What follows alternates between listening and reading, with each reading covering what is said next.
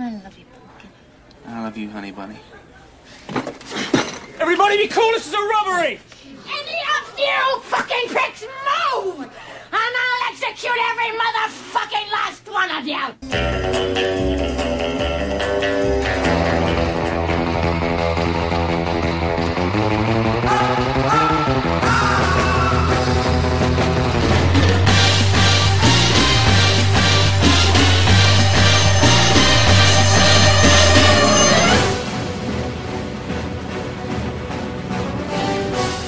Estás entrando al mundo del cine y su música.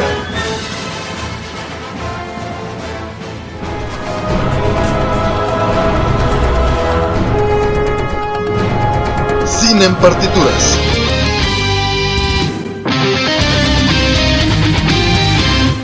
Hola, soy Robert García. Y yo soy Mano García, sean todos bienvenidos una vez más a Cine en Partituras. Y el día de hoy estamos muy emocionados ya que tenemos el tan esperado especial navideño, ¿no es así, Robert? Así es, porque ya mañana justamente es Nochebuena y el día de la trans retransmisión de este programa, pues va a ser Navidad. Así es que, qué mejor que hablar de películas navideñas. Así es, Robert. De hecho, tenemos una lista de 12 películas, una por cada mes. Tendremos Ah, algunas ok. menciones adicionales, así es que vamos a hablar de todas aquellas películas que nos recuerdan a nuestras navidades de la infancia. Así que les vamos a corta- compartir algunas de nuestras vivencias, anécdotas alrededor de esta tan esperada celebración. Qué lástima que no está Chava con nosotros, es que el Chava le encanta la Sí, Navidad. Un Chava, saludo, Chava. saludos. Feliz Navidad. Y antes de empezar, Robert, yo quiero mandarle saludos a mis alumnos, a mis Ah, alumnos de Prepa 2, a mis alumnos de Problex en nivel 8. Hola chicos. Hola, chicos. Navidad. Y también un saludo especial hasta Sonora, Hermosillo, a Vania y Agua Prieta, a Malena. Chicas, Ah, las saludos, queremos. saludos, chicas. Muy bien.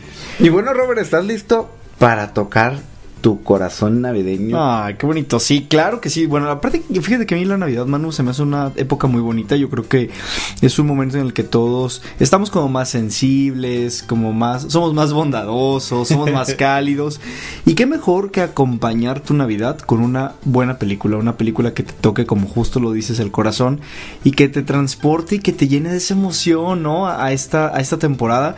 Y aparte es algo bien padre porque estamos como muy acostumbrados, mucha gente lo hace en esta época a ver muchas películas y sobre todo de Navidad, pero creo que se pueden disfrutar en cualquier época del, año, no importa que no sea Navidad, ¿no crees? Ah, así es. Y bueno, Robert, ¿por qué no nos vamos unos años hacia atrás? va, va, va. Y vamos a viajar a las navidades de nuestra infancia. Ok, ¿Te ok, me parece muy bien.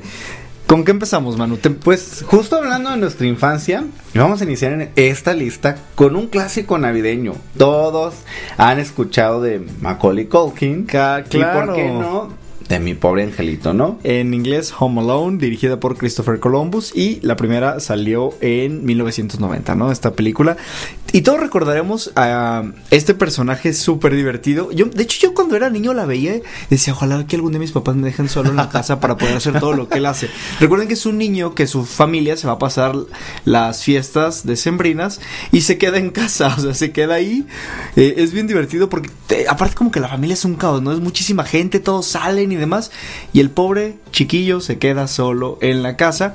Y entonces hay unas personas que quieren, unos, unos ladrones que quieren asaltar. Y se trata de cómo él se defiende haciendo creer que hay gente dentro de la casa para que no le pase pues nada, ¿no? Entonces, Sí, de hecho esta película está genial porque, bueno, todos recordamos a la familia McAllister. así es. Y la primera parte se centra cuando ellos viajan a, a Chicago. Ujú. Entonces, si no me equivoco, eh, La segunda parte es en Nueva York. Exactamente. El problema, si no me equivoco, es que en la primera parte se queda dormido. Ajá, sí, sí, sí. Todos, todos Exacto, se todos se- van, todos se que levantan. corran, sus maletas, el caos, chicos, pues ya nos tenemos que ir toda la familia numerosa. Ah, actualmente ya las familias no son eh, Tan numerosas. Sí, claro, a lo mucho son dos hijos y ya, pero en, en- en los 90, Sí, en claro. los finales de los 80, pues eran familias de seis hijos o más, ¿no? Y en este caso, pues el problema es ese, ¿no? De que todos dicen, ay, claro, viajes, vacaciones, vamos a Chicago y corran, ¿no? Cada quien tome sus maletas y vámonos. Y pues aquí en este caso. Este niño se queda dormido. Queda dormido. Pero como dices, no, es una aventura para este, Claro. este chico que se queda en su casa solo. Y por eso se hizo un ícono, un clásico navideño, porque de entrada, como dices, ¿no? Es una, es como, como una aventura, ¿no? El, el Sí, digo, yo, yo- en una casa. Yo recuerdo, Sola. no sé si te acuerdas de esta escena que era muy buena en la que, que para que ha- hacer creer que había gente, él pone como unos ma- maniquís bailando. Eso es muy bueno. esa- en la noche todos los ladrones como que se confunden. Dicen, oye, que esta casa que no estaba sola. Entonces los maniquís se ven así moviéndose. Está divertidísima. Esa es de mis favoritas. Oye, hablando de anécdotas, ¿a poco tú no te acuerdas del tan famoso Canal 5 que siempre Ah, claro. pasaban? Entonces era de que en Navidad, Canal 5 y veías Seguro iba a estar mi pobre angelito. Y en ese entonces que teníamos que ver los anuncios, ¿no? Que era como de que, ay, Ay, este, sí. pues voy a ir por, por unas galletas en lo que pasan todos los Ay, eso era muy divertido. juguetes. Y ahora, pues no, ¿no? Ya con las Oye, plataformas. aparte lo de los juguetes, sí es cierto. Yo, yo anhelaba cuando veía los comerciales así de que, ay, ojalá me llegue, o yo quiero comprar, yo quiero que me regalen ese. Sí, era, era divertidísimo, sí. Oye, por último dato, antes de pasar a la siguiente película, eh, que esta franquicia recaudó más de 470 millones de dólares, imagínate. O sea, fue un Wow. éxito de taquilla. No, y, y yo creo que es entrañable esta película y muchos la conocemos y seguro que les... Siento que es atemporal, ¿sabes? La puedes ver en cualquier mm, época, cualquier año y te sigue causando la misma diversión. Sí, de hecho, muchas generaciones, ¿no? Yo creo que eh, los papás se- de muchos de nuestros radioescuchas seguramente la han visto los radioescuchas y también los hijos de nuestros Claro. radioescuchas, ¿no? Porque por lo menos tres generaciones se han visto eh, contentos por esta historia, porque la verdad es, es muy genial, ¿no? Que decíamos, por cierto, el personaje de, de la señora que le alimenta a las aves. Ah, en la segunda película, sí, ahí en Nueva muy York. padre. Y bueno, vamos con la segunda película y esta es A Christmas Carol, que es una película estadounidense de animación realizada mediante una captura de movimiento que está bastante padre, sale Jim Carrey y fue estrenada en el 2009 y obviamente ya habíamos hablado de ella, hablamos que es. es. una de las películas favoritas de Chava y está escrita y dirigida por Robert Zemeckis. Por cierto, ¿tú sabías que es una adaptación de la célebre novela también ho- homónima? Ah, de Charles Dickens, ¿no? Exactamente, desde 1843 está ese Te, te- te voy a contar un dato de esta, de esta historia. Fíjate que Disney, bueno, antes de. Porque también este es de Disney, ¿no? Entonces, antes de hacer esta adaptación, hay una que está hecha eh, en animado, que es con Mickey Mouse, Minnie Mouse, y son los personajes. De hecho, Goofy es uno de los espíritus, el primer espíritu que se aparece. Y luego sale el pequeño, ay, el pequeño Tim, que es un ratoncito, como el, como si fuera el hijo de Mickey Mouse, Ajá. que se va a morir. Ay, está súper bonita. El pato, el. No, rico MacPato es como Scrooge, es el, es el malo, es el avaro, ¿no? Entonces, esta película, yo tengo el playset, lo fui a comprar justamente Ay, en Nueva York. una- lo compré. una- una sí, se lo, foto, ¿no? voy a subir una foto. Pero es una, peli- es una historia muy bonita, como dices, es una adaptación de la novela de Charles Dickens. Pero esta que sale en el 2009, la verdad es que está increíble, ¿no? Y, y la banda sonora, ya lo habíamos dicho, está fenomenal. Sí, que por cierto, el personaje del que estamos hablando es de Ebenezer Scrooge y, y habla de estas etapas de su vida, ¿no? De joven, de adulto y de anciano. Y hay Los tres espíritus exactamente que lo visitan y le van a, leccionar, ¿no? Sí, porque recordemos que esta, él es muy, pues muy duro, ¿no? Muy avaro. Y estos espíritus le van a decir, a ver, mira, eh, aquí está tu joven, tu adulto, y así puedes terminar de solo. Si no eh, tocas tu corazón en esta Navidad. Y la verdad tiene un mensaje muy bonito. Y esta adaptación es muy divertida. Como tú dices, la animación que tiene es bastante interesante. Y pues la banda sonora, ya lo vuelvo a mencionar, escúchala, es muy, muy buena. Y una vez más demostramos que que las películas navideñas pues tienen una una respuesta muy padre ya que en este caso Christmas Carol eh, recaudó 325 mi- más de 325 millones de dólares y sin duda su presupuesto que era de 175 millones o sea definitivamente eh, la respuesta fue muy buena Yo te tengo un dato ahí Ah, medio ¿sí? curioso, sí, sí, Claro, sí, de esta película. Fíjate, ¿sabes que se comenzó a filmar en febrero del 2008, pero se estrenó en Estados Unidos el 3 de noviembre del 2009 por Walt Disney Pictures, obviamente. Exacto, que comenzabas no que Pero mencionabas el estreno mundial fue en Londres, pero lo interesante es que coincidió con el encendido anual de la iluminación navideña de Oxford Street y de Regent Street. Entonces imagínate que fue como algo, wow, buen, padrísimo, ¿no? Muy navideño. Qué chido, sí, la verdad está genial, ¿no? El, el desfile de las luces. ¿Y, y por qué en. Londres? Porque Dickens, pues es ella, ¿no? Entonces. Qué es- homenaje, ¿no? Sí, Qué claro, claro, exacto. Entonces, esto, estas son unas dos de las películas navideñas buenísimas.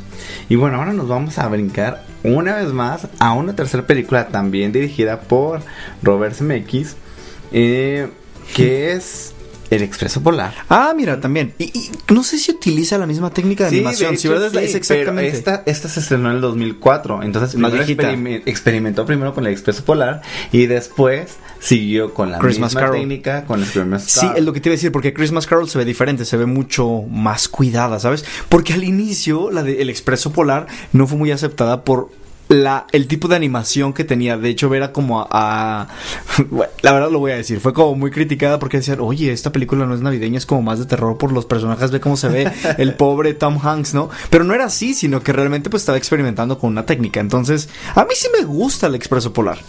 Sí, de hecho, como mencionaba, sí, sí utiliza la misma técnica denominada captura de movimiento. Y sí es sí, correcto lo que mencionas, ¿no? En esta primera ocasión en donde se experimenta y se utiliza esta técnica, eh, de entrada el público no estaba acostumbrado, no había una referencia. Y en segunda, eh, pues vemos que aunque tiene este tono navideño, la reacción no fue la esperada, ya que mm, no se está familiarizado, ¿no? Sí, no, la verdad que a mí me gusta mucho. De hecho, te voy a otro dato, a mí que también me gusta mucho viajar. El año pasado fui a Old Sacramento y ahí está una estación de tren y te dice, vive la experiencia del Polar Express. Y yo así de, ¿y esto qué es? Te voy a decir algo que me quedó sorprendido. La gente, porque en la película vemos que los niños van con pijamas, ¿no? Porque se van en la noche a visitar al Polo Norte. Ajá. Entonces, uno de los requisitos para entrar a esta atracción es ir vestido con tu pijama. Compras tu boleto, sí, está bien padre, la Ay, verdad. qué- qué sí, genial. entonces tú llegas, imagínate, a la estación de tren antiguo y está toda la música del soundtrack de la película, de la banda sonora, y te metes en pijama al- a un tren real y te lleva como a un recorrido. Entonces es como vivir la experiencia del expreso polar. Ah, está súper bonito, la verdad. Ahorita que mencionas, imagínate, no solamente verlo en pantalla, sino también estar eh, teniendo esta experiencia. Sí. Está increíble. ¿De qué va la historia? Pues esta historia es de un conductor de un tren, justo es interpretado por Tom Hanks. Ajá. Y es quien guía a un niño que duda de la existencia de Santa Claus Ah, en, sí, el, sí, en claro. el Polo Norte. Me acuerdo de una escena que es que la tickets, tickets, que les pide los boletos para poder ingresar a- al expreso. Y bueno, la, la película recibió críticas mixtas, como mencionas. Mucha Sí. gente la llama una película excelente, pero con personajes extraños, ¿no? Y sí, aclaman la historia y la actuación, pero critican el diseño de los personajes, exactamente. Sí. Pero bueno, ahora muchos se preguntarán, ¿por qué empezamos con A Christmas Carol y no con El Expreso Polar que se estrenó antes? Justo porque vamos a ir a este primer corte y vamos a escuchar esta pieza, ya que esta película, esta película fue nominada a tres premios Oscar, no recibió ninguno. ¿En cuáles estuvo nominada? Mejor canción original. Y esta canción que vamos a escuchar se llama Believe, Oh. que les aseguro que a Robert Sí, le va a dar este un, un- un aire de, de emoción. Y bueno, esta película fue compuesta por Graham Ballard y Alan Silvestri. Canción. Esta canción, eh, por cierto, perdón. Y recibió un premio Grammy a mejor canción. Entonces, vamos a escucharla. Va. Esperamos su reacción. Y bueno, no se despeguen.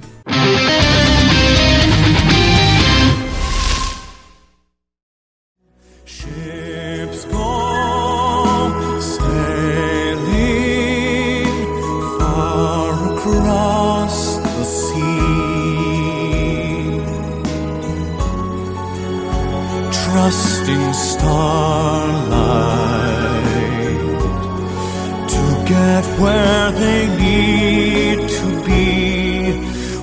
it seems that we have lost our way. We find ourselves again on Christmas Day. Believe in what your heart is saying. Hear the melody that's playing. There's no time to waste. There's so much to celebrate. Believe in what you feel inside and give your dreams the wings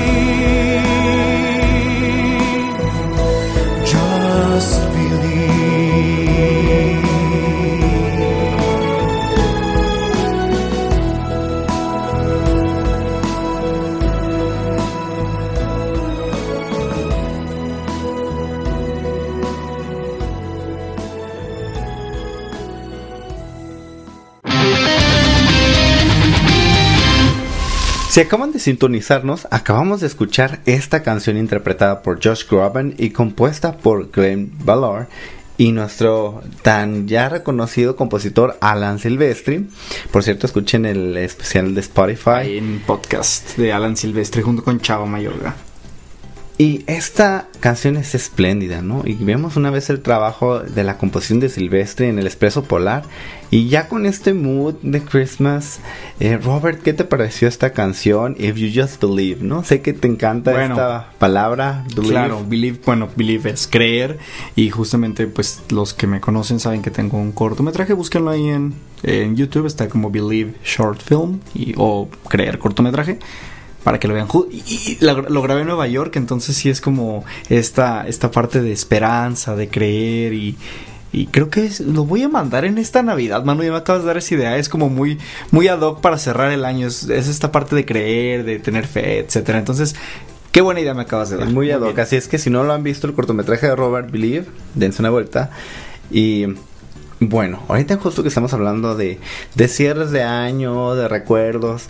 Hace un año, no sé si te acuerdas que fuimos al Teatro de Gollado y que fuimos a ver al sí. ballet eh, de Jalisco. El cascanueces. Exactamente, con esta adaptación de el tan famoso y sonado Cascanueces.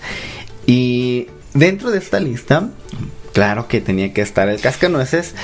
Quiero hacer, un, quiero hacer un paréntesis. La verdad es que esta- la película, bueno, la historia del cascanueces es por...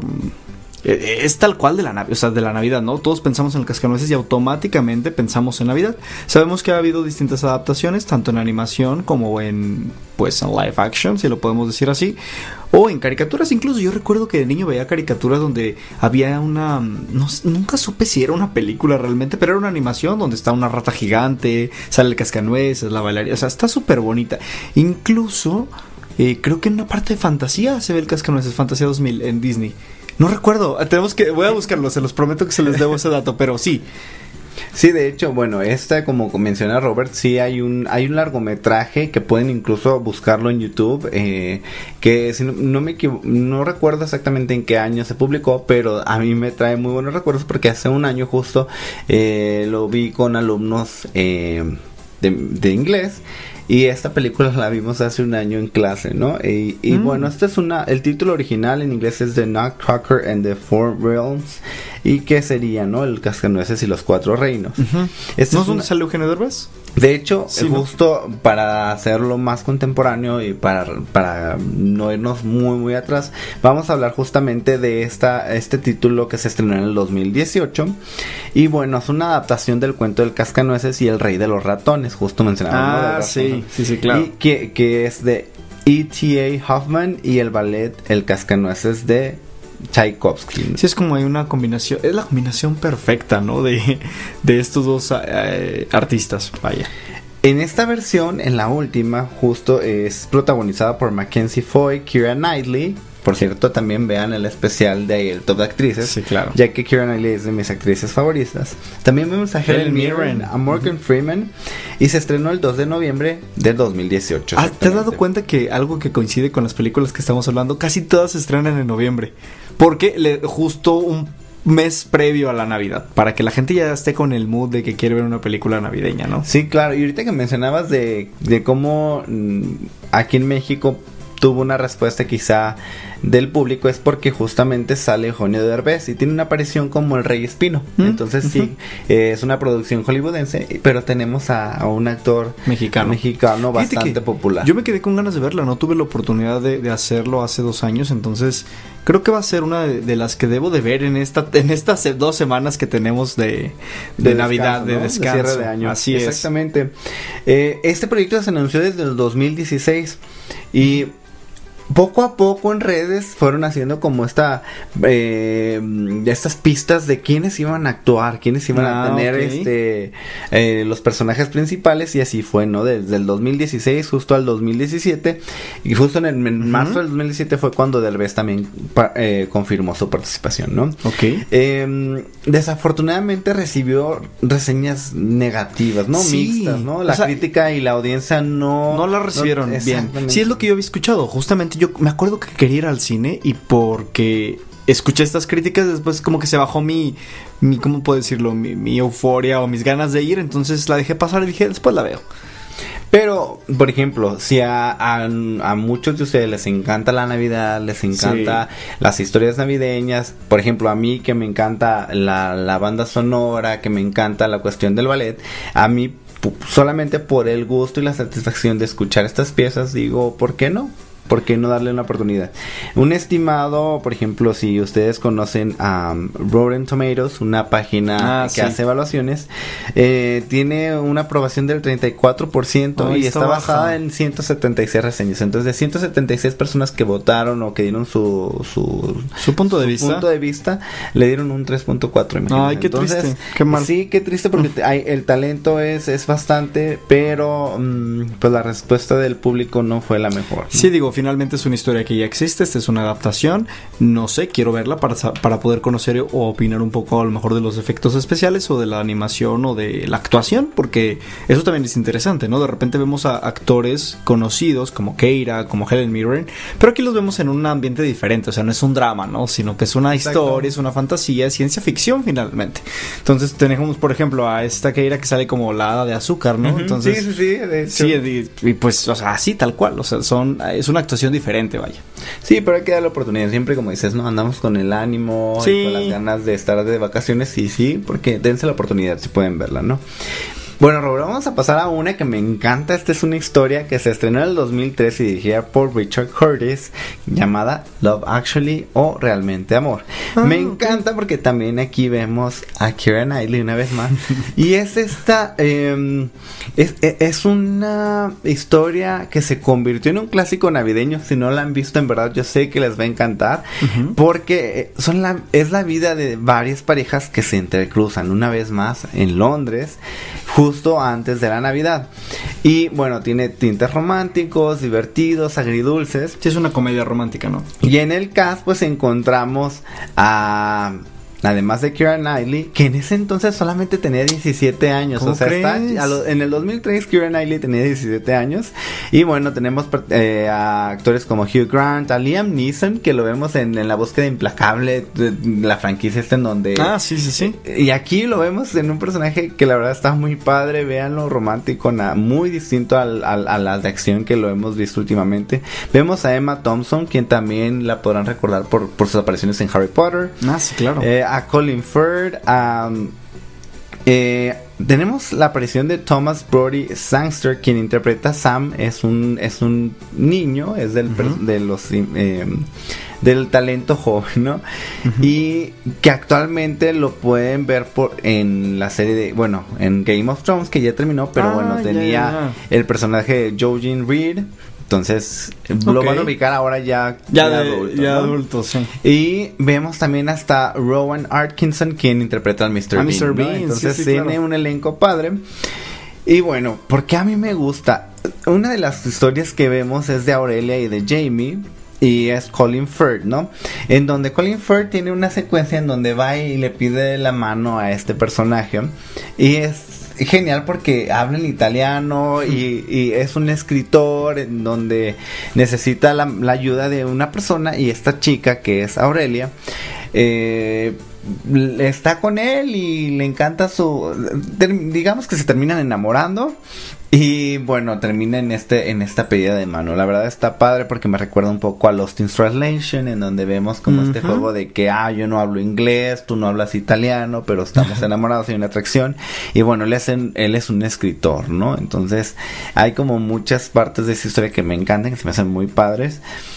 Y bueno, además de esto, les comentaba de Liam Neeson. Aquí eh, está con este pequeñito que cuestionan si este niño es lo suficientemente joven como para enamorarse. Es como Ok. dicen, no, eres un niño, ¿cómo te vas a enamorar? Pero sí, o sea, este, este niño tiene un, un crush con una chica de Estados Unidos, una americana, entonces termina tocando ahí la batería en, en- en la banda de la escuela y, y pues vemos esto, ¿no? Villancicos o Christmas carols, el festival navideño, diferentes personalidades, ¿no? Desde políticos, celebridades, ¿no? Que son los personajes Sí. ficticios, eh, pero eh, el humor y la historia me encantan y en fin, pues es una historia navideña que habla de amor y tiene un final feliz, ¿no? Muy bien. Y ahora, mano, ¿qué, qué vamos a escuchar? ¿Qué, qué- con qué pieza nos vas a sorprender para este bloque? Bueno, les voy a dar un adelanto. Esta es una pieza de Hans Zimmer. Bueno, como ya escuchamos a Alan Silvestri, ahora sigue Hans Zimmer. Y esta pieza eh, es llamada Maestro y forma parte del soundtrack de la película llamada The Holiday. Que vamos a hablar de ahorita. mis favoritas. Entonces, bueno, los vamos a dejar con esta segunda pieza que está genial. Me encanta. Bueno, yo soy docente y Robert él es un maestro. También. Entonces, vamos a escuchar las piezas. Esperemos que lo disfruten, no se vayan. Y bueno, seguimos con el especial navideño. Tin, tin, tin.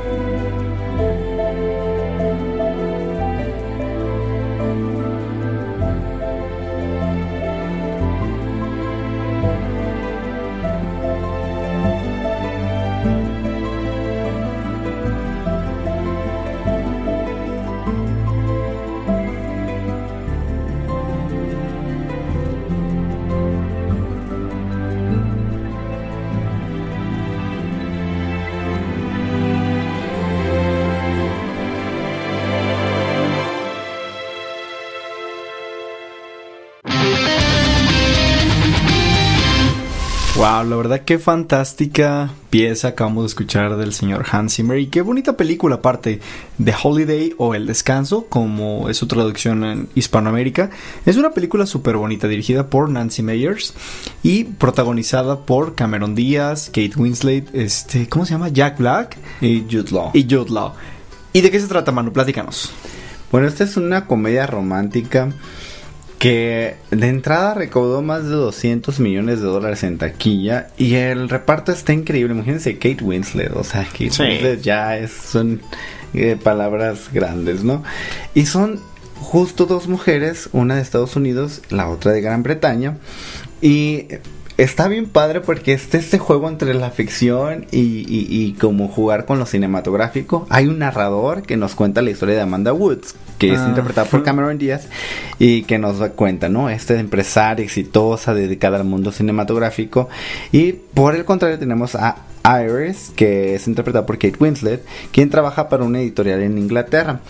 ¿Qué sucede? No, ambas intercambian sus hogares durante la época navideña, después de haber terminado con sus respectivos novios. Ah, Entonces sí. están en esta cuestión de De duelo. eh, se enamoran de un hombre y, y bueno, cuando ya hacen este intercambio de casas, Cada una se enamora con una persona de la nueva localidad, ¿no? Del nuevo sitio. Exactamente, entonces eh, Iris eh, se enamora en, en California y, Y Amanda. Amanda. se enamora de eh, bueno, no les quiero No, no, sí, no, no platicar. platiques. Pero el caso es que descubren que cuando ya están... eh, Se les va a acabar el tiempo, ¿no? Para... Sí, ¿qué va a pasar, no? O sea, el hecho de regresar a mi casa le va a poner fin a esta relación, ¿no? Y tú me platicabas el otro día que justo te llamaba la atención esta película porque sí se hace eso, ¿no? Que hay programas en los que tú puedes decir, ah, yo me voy a ir a, no sé, a Francia dos semanas y presto mi casa para que la persona de Francia se venga aquí a México y yo me quedo en la, en la casa de la persona de Francia, ¿no? Entonces es Sí, esta... está súper super padre. O sea, pueden buscar el sitio web así, Change de Maison.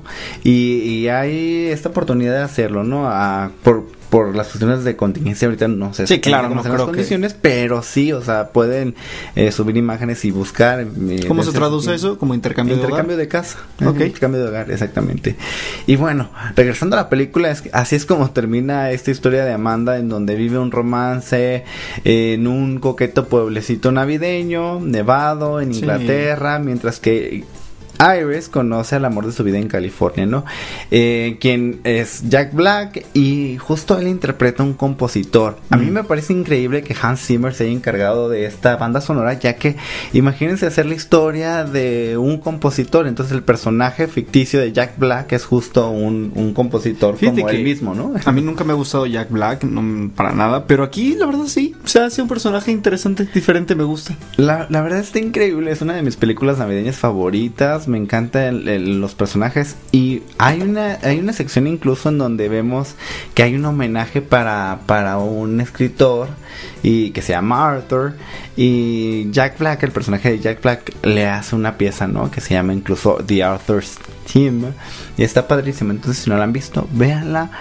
Y bueno, lo vamos a dejarlo ahí. Sí, Este, para que- la- porque está bonita, o sea, sí la pueden ver en un- increíble, Está padrísima, si les encantan las comedias románticas. Si y- la pueden ver un fin de semana, está bastante digerible, bastante light y muy bonita. Además, Cameron Díaz, a mí me encanta. A mí también. Las, las- las historias de Cameron Díaz en donde colabora están padrísimas. Y bueno, ahora vamos a pasar a un bloque en donde vamos a presentar tres títulos que no son propiamente películas hechas para Navidad, pero, que hay Pero- secuencias, exacto, Robert, en donde vemos que se desarrollan o presentan pasajes navideños. Y por supuesto, yo voy a iniciar con este gusto culposo que la verdad a mí me encanta me honra decirlo.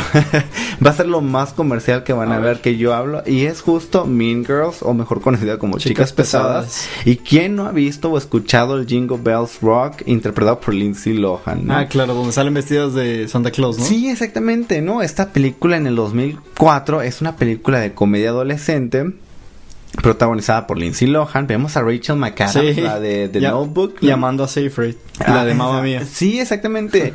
y vemos a esta chica también, Lacey Chabert, que tiene un personaje que dice That's so fetch. Entonces, es- yo creo que debe ser su personaje más icónico. Y fue dirigida por Mark Wa- Walter Waters. Y el, el guion lo hizo Tina Fey, es la maestra de matemáticas y la que toca el piano. Pero ella es una comediante de Estados Unidos que la verdad a mí me gusta el tipo de humor que hace. Sí, Tina la Fey. Muy buena. Y bueno, este está basado en una novela llamada The Queen Bees o las abejas reinas Ah, y ok. Wannabes de Rosalind Wiseman. Entonces esta película es considerada incluso una película de referencia en la cultura popular. Sí, claro, y se volvió una película de culto pop. Sí, exactamente, porque hay un gran número de fans, entre ellos Manu, lo tengo que admitir. Y es que incluso es tanta la respuesta que tuvo que ya se celebra el 3 de octubre como el día oficial de Mean Girls, ¿no? ¿Y de qué va la historia? Bueno, es la de un adolescente que siempre estudió en casa, la inscriben en una escuela secundaria de Estados Unidos y al mudarse a Estados Unidos eh, por el cambio de empleo de sus papás, tiene que adaptarse a este mundo donde están las etiquetas y los Sí, grupitos claro. y las amigas.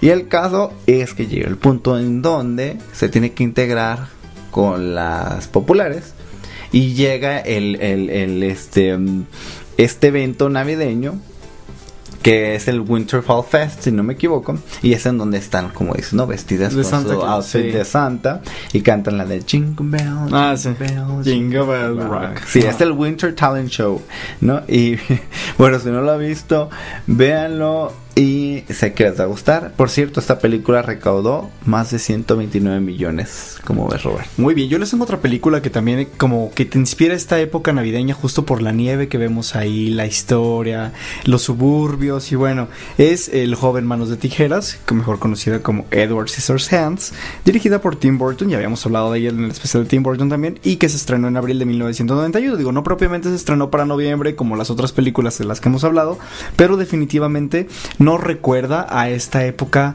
pues familiar y de, y de llena de cariño y de amor. También vemos ahí a Winona Ryder, que es el personaje eh, pro- coprotagónico de ju- justo con Johnny Depp.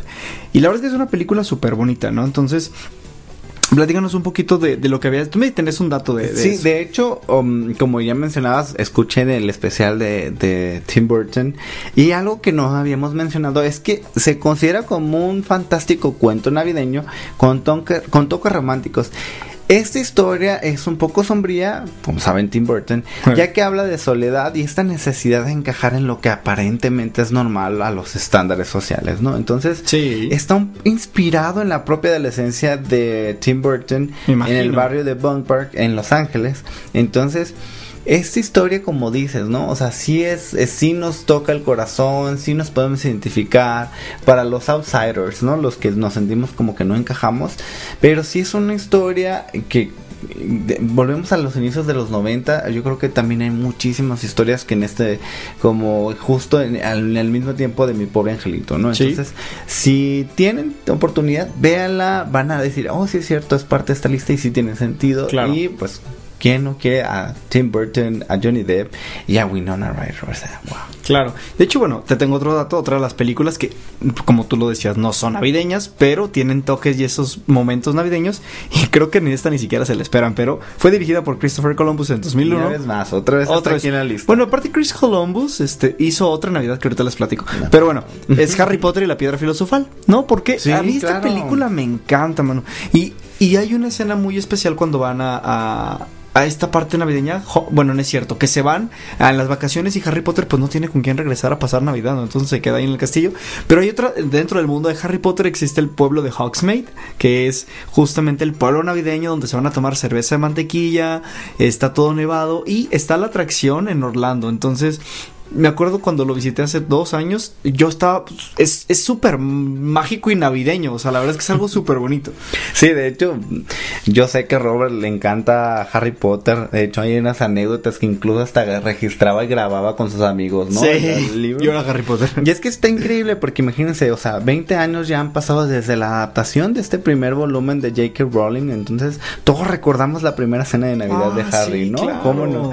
Y, y justo Robert, bueno, eh, es, es- eh, o sea, estos personajes, eh, todos estos actores que crecieron con nosotros, porque finalmente tienen nuestra edad o están cerca de la edad de, Claro. de muchos de nuestros amigos, y es ver cómo crecías Sí, tú al mismo tiempo que Harry Potter. la historia, ¿no? Entonces veíamos que incluso entre las entregas está Alfonso Cuarón, ¿no?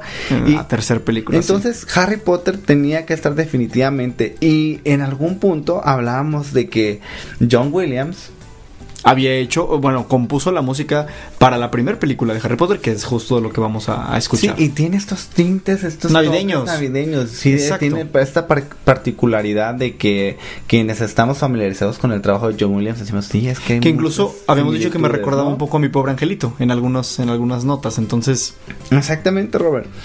Y bueno, todo esto de Harry Potter es porque justo vamos a escuchar esta pieza llamada Christmas at Howard's del soundtrack de Harry Potter y la piedra filosofal que es Compuesta por evidentemente John compuesta Williams. por John Williams. Entonces, Perfecto. A Robert, antes de irnos, ¿tú, te, ¿tú recuerdas qué sentiste la primera vez que viste esta película? Harry Potter fíjate que no la vi en el cine porque primero vi la primero leí el libro pero cuando vi la película por primera vez fue como wow o sea es todo lo que me imaginé está delante de mí. Entonces para mí fue algo sorprendente y definitivamente esa escena de Navidad, como mencionamos, se me hace tan triste que se queda el pobre Harry. Sí. Y hasta como ganas de, ay, yo quiero estar ahí con él, yo quiero ser tu amigo, ¿no?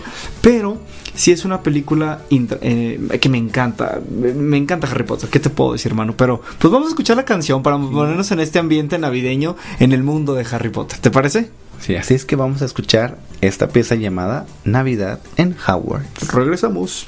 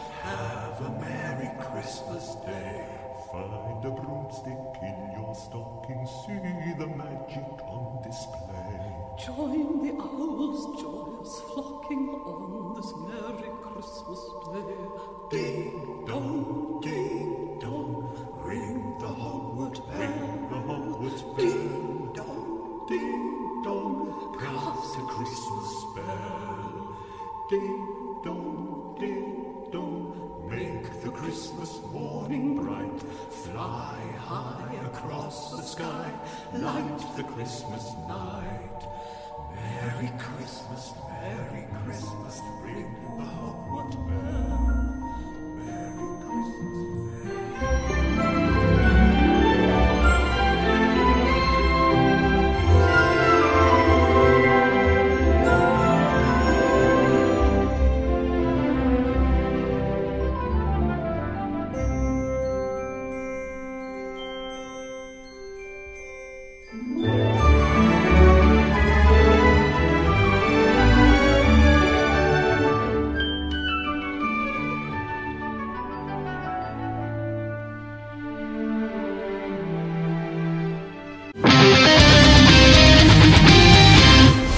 ¿A poco no te encantó, Manu, esta, esta pieza? La verdad es que está súper loca, ¿no? Con estos toques mágicos muy al estilo de Harry Potter. De hecho, yo me acuerdo que escuchaba muchísimo este soundtrack cuando estaba, pues, más niño, ¿no? Entonces, me aprendí todas las, can- todas las piezas que, que tiene este, esta banda sonora. Y hablando de cosas raras y, bueno, no mágicas, pero sí raras, vamos a hablar de otra película que es El Grinch. ¿Y quién no conoce a este personaje verde que odia la Navidad? De hecho, hasta ya es como tan común decir, ah, es que soy un Grinch, ¿no? Porque no me gusta. y realmente esta película, interpretada por Jim Carrey como el personaje principal del Grinch, fue como todo un ícono en su tiempo, ¿no? En el, ¿qué fue? ¿En el 2000 que salió esta película más o menos? Sí, de hecho, eh, fue en el 2000, dirigida por Ron Howard. Y como bien mencionas, ¿no? Es la primera vez en donde vemos un anti... Antihéroe. héroe, digamos, un anti-Navidad. Porque justo este personaje villano quiere robarle los regalos a los habitantes, ¿no? De esta, de esta villa. Y vemos además esta adaptación, ¿no? Del, navide- del cuento navideño del Dr. Zeus Sí. desde 1957. De hecho, ¿sabes que ahí en los estudios Universal también en, en Orlando existe como la tierra de Zeusland, que es justamente el creador de, de este de Grinch? Y en los estudios Universal de California está el set donde grabaron la película del Grinch. Entonces entras al recorrido en el carrito y ves el set completo de, de la villa de... ¿Cómo se llama esta villa? Villaquién, ¿no? Que era de los habitantes estos raros, estaban bien raros, ¿no? Con la nariz y no sé, estaban curiosos. Sí, estaban, rompían con el molde, ¿no? De Sí, de personajes, lo- pero era parte de esta historia que vemos como una historia navideña, pero desde una perspectiva distinta. De hecho ¿no? está en Netflix, la pueden ver. Ahorita está como disponible y dentro del top eh, en esta Por semana. cierto, hablando de nuestras anécdotas y recuerdos, yo les quiero platicar. Cuando yo estaba niño y que todavía no sabía inglés, mi mamá tenía, bueno, mi mamá nos tenía unos cuentos, ¿no? Y de- eran justo del Dr. Zeus, era del libro de Dr. Zeus de un gato, ¿no? No me acuerdo cómo ah, sí, de- que también hay una película, por cierto. Ajá. Y me El acuerdo gato que bajo el sombrero, una cosa así. sí, sí, de- sí, de- el gato del sombrero, el gato en el sombrero, algo así. Y y mi mamá no sabía inglés y nosotros tampoco y nosotros le pedíamos, ay mamá, léenos el cuento del gato y vean, léenos el cuento del gato. Y mi mamá pues tenía que inventarse como mil veces Ay, la misma hermosa. historia porque yo le decía, y vuelve a contar el cuento del gato. Y, vuélveme". Y me acuerdo mucho ahora de cuando veo el Grinch y cuando veo algo de Doctor Seuss, me acuerdo de cuando yo era niña que le decía a mi mamá. Oye, ¿y no te gustó eh, la película o ya no la viste, la de Karen the Hat? ¿Sí se llama así? El, el- ¿Sabes que no la vi? No la he qué- loco sería, mano, que cuando veas la película sea algo de lo que te platicó tu mamá, Probablemente, súper ¿no? loco, Yo creo ¿eh? por las ilustraciones sí tendría algo que ver, pero ay, qué padre. Mi mamá, Ah. mami, te quiero mucho, gracias por Tan porque te dabas ahí eh, la tarea de imaginar De crear. y de crear esta historia eh, desde la perspectiva de, de- de la vida de mi mamá. Pero bueno, ahora regresando al Grinch, eh, no recibió muy buenas críticas en principio, pero es una de las más de las películas más favoritas en esta temporada. Es lo que te digo, y todo el mundo lo ubica. Exacto, Yo todo- fui a ver al cine, de hecho, yo sí me acuerdo. No, y aparte cuántos memes no hay, cuántos videos, cuánta gente no ha hecho. Yo creo que ya en este, en este año ya debe haber hasta TikTok seguramente, ¿no? Antes- ahora que ya está esta nueva plataforma. Y ahora, ¿cuál es el trasfondo de esta historia? O sea. ¿por qué la gente se conecta con esta historia? Lo que pasa es que en realidad tenemos que entender a nuestro personaje principal, le tenemos que entregar, entender al Grinch, ¿no? Porque el Grinch llegó a ser el Grinch, ¿no? Que hay Ajá. detrás de todo ese sentimiento, de esta frustración, ¿no? Y resulta que sufrió a lo largo de su, infran- de su infancia desprecio, ¿no? Y rechazo. Claro, sí, sí me acuerdo. De, De, hecho, los hay- compañeros. ¿no? hay pasajes compañeros. en Por los que hace flashbacks. ¿no? Exactamente, ¿no? No sé qué. eh, si tú recuerdas, Robert, alguna parte de esta película, pero sí es cierto, como dices, ¿no? Estos recuerdos del Grinch, Sí. estos flashbacks en donde. donde no lo creían porque era distinto. Y ese es el mensaje. Y es lo ¿no? que No hace tiene- es lo que hace que él odie a los habitantes de Villaquién. Entonces dice, ah, pues ahora voy a hacer que no disfruten la Navidad. Oye, Robert, ¿y tú sabías que en realidad lo del color verde del Grinch no es originario de la obra literaria? En realidad, eso se tomó prestado de un cuento animado que se hizo para la Ah, televisión en ok. 1966. O sea, de ahí se inspiraron para generar el, eh, bueno, seguir. fue, fue una adaptación del libro eh, al cuento animado y en el cuento animado Lo hacen verde. aparece por primera vez en verde. Qué raro, ¿verdad? ¿no? ¿Por- ¿Y por qué será? A lo mejor porque se parece un pino de Navidad. Que, no sé, no sé. Quizá no, porque de hecho los colores que representan la Navidad Es el verde son y- el verde y el rojo. Ajá. Exactamente. Entonces, ¿Mm? como el rojo es amor, es pasión, quizá han de haber dicho una manera de... De contrastar el color. Exactamente. De hecho, sí, es de el- hacer como esta idea de lo... De, de- del, del enojo, ¿no? Como de la frustración de esa persona. No, o incluso puede ser que son colores contrarios. eh. Entonces puede ser eso. Hay otra película, Manu, que te quiero decir después del Grinch, que definitivamente es una de mis películas favoritas. Me encanta, me encanta. Que salió en 1993 y es The Nightmare Before Christmas, dirigida, bueno, no, no fue dirigida por Tim Burton, fue producida por Tim Burton y lo, todos la conocemos como El extraño mundo de Jack. Hay una canción de ¿Qué es? ¿Qué es? Na, na, na. Sí, o sea, es buenísima porque ¿de qué se trata esta película? Está Jack, que es el rey de- del Halloween, y de repente accidentalmente cae en el mundo de la Navidad y encuentra algo mágico y, y la verdad lo es. Y dice, bueno, ¿por qué no? Les quiero mostrar a la gente del Halloween que sí existe esta otra tradición. Y entonces es... eh, no digo, no se trata de robar la Navidad como el Grinch ni nada de eso, sino que realmente trata de explicarles lo que es la Navidad. Secuestra a Santa Claus, Sí, es sí, toda sí, una locura. Sí, pero está muy padre. Esta es una de mis películas favoritas. Eh, es stop motion la animación que tiene aquí y la verdad es extraordinaria. Sí, claro, de hecho, como mencionas, ¿no? Esta, esta propuesta es de Henry Selick y de Tim Burton que colaboran, ¿no? Como dices, Tim Burton como productor, pero ya vemos desde ahí como la presencia de, de este talento de Tim Burton, ¿no? Y bueno, sí es cierto, ¿no? O sea, este personaje, Jack Skellington, eh, que vive en Halloween, quiere o intenta organizar la Navidad, pero casi termina destruyéndola, ¿no?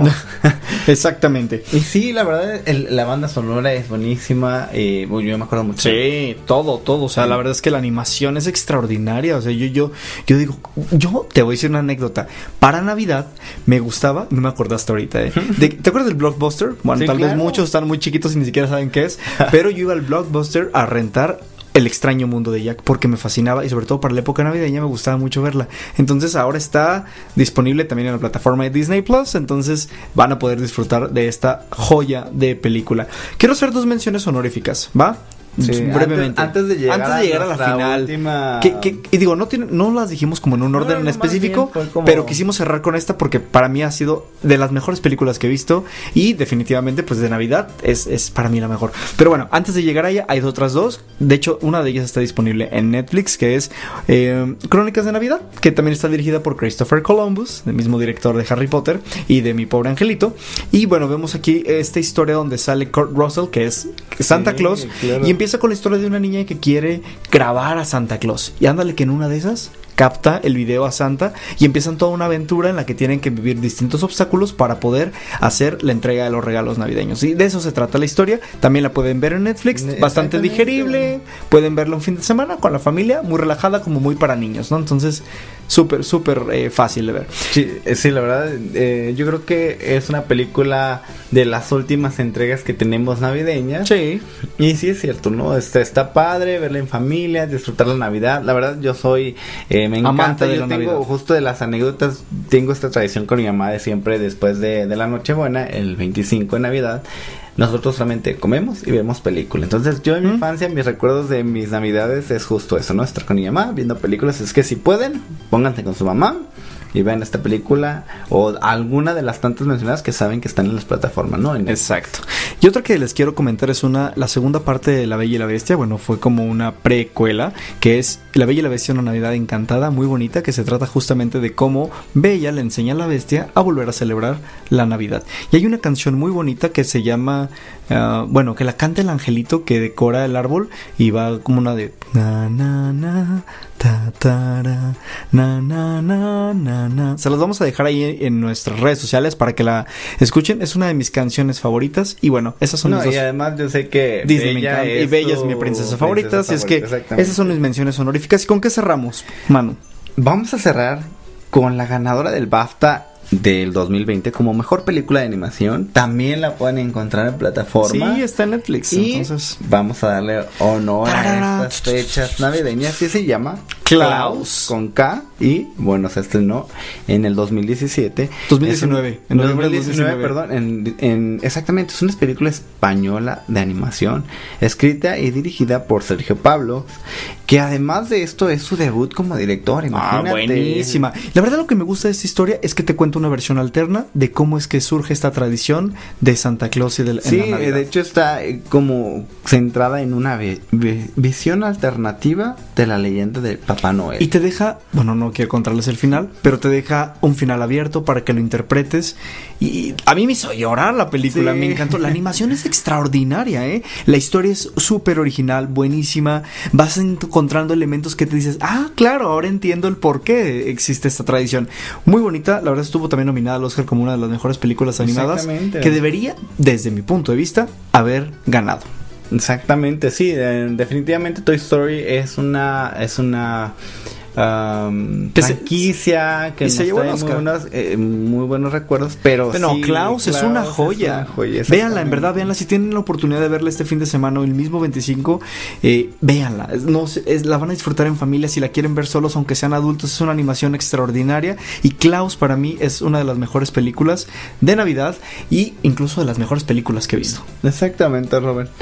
Y pues bueno, con esto concluimos nuestro programa especial navideño. Les Ay, decíamos. sí, está increíble que Les esperemos que lo hayan disfrutado, ¿no? Exacto, espero que sí. Y vean alguna de estas películas Sí, aprovechando comenten este- en las redes si Sí. hay alguna película que no mencionamos y que les encanta claro. a ustedes, por favor, pásenos el dato para también este contestarles esta lista y la semana que entra Bueno, la semana- el último programa del año, La Robert. semana que viene tenemos un súper especial de cierre de año con algunos de nuestros invitados que estuvieron en los programas de este año con nosotros en Cine en Partituras.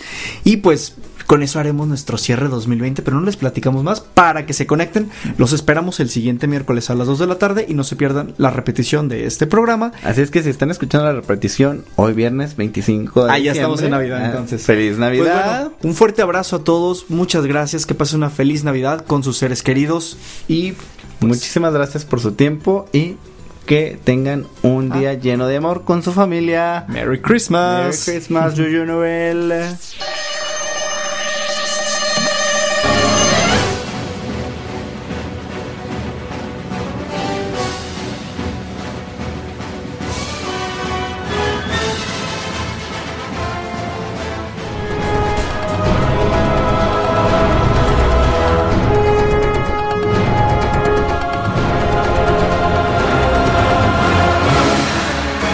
En Partituras.